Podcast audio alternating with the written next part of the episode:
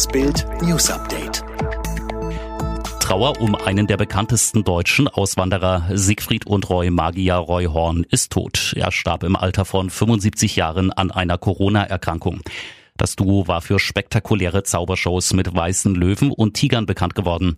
Eine Tigerattacke beendete schließlich die Karriere. Bei einer Show war Roy von Tiger Montacor schwer verletzt worden.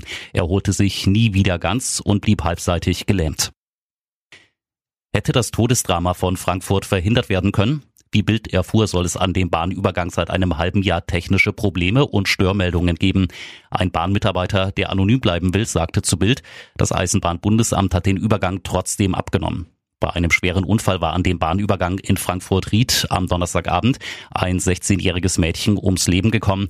Ein heranrasender Zug hatte sie, einen Fahrradfahrer und ein Auto erfasst. Zum Zeitpunkt des Unglücks war die Schranke nicht geschlossen. Polizei, Feuerwehr und die LRG suchen seit Samstagmorgen in der Elbe bei Teufelsbrück nach einem Kopf. Eine Spaziergängerin hatte gegen 9 Uhr per Notruf eine Horrorentdeckung gemeldet. Sie will einen treibenden Kopf in der Elbe gesehen haben. Bei der Suche ist auch ein Hubschrauber und eine Wärmebildkamera im Einsatz. Die Ermittlungen dauern an. Im Fleischbetrieb der Firma Westfleisch in Coesfeld in NRW sind weitere Personen positiv auf das Coronavirus getestet worden. Wie am Samstag bekannt wurde, sind 32 weitere Mitarbeiter mit dem Coronavirus infiziert.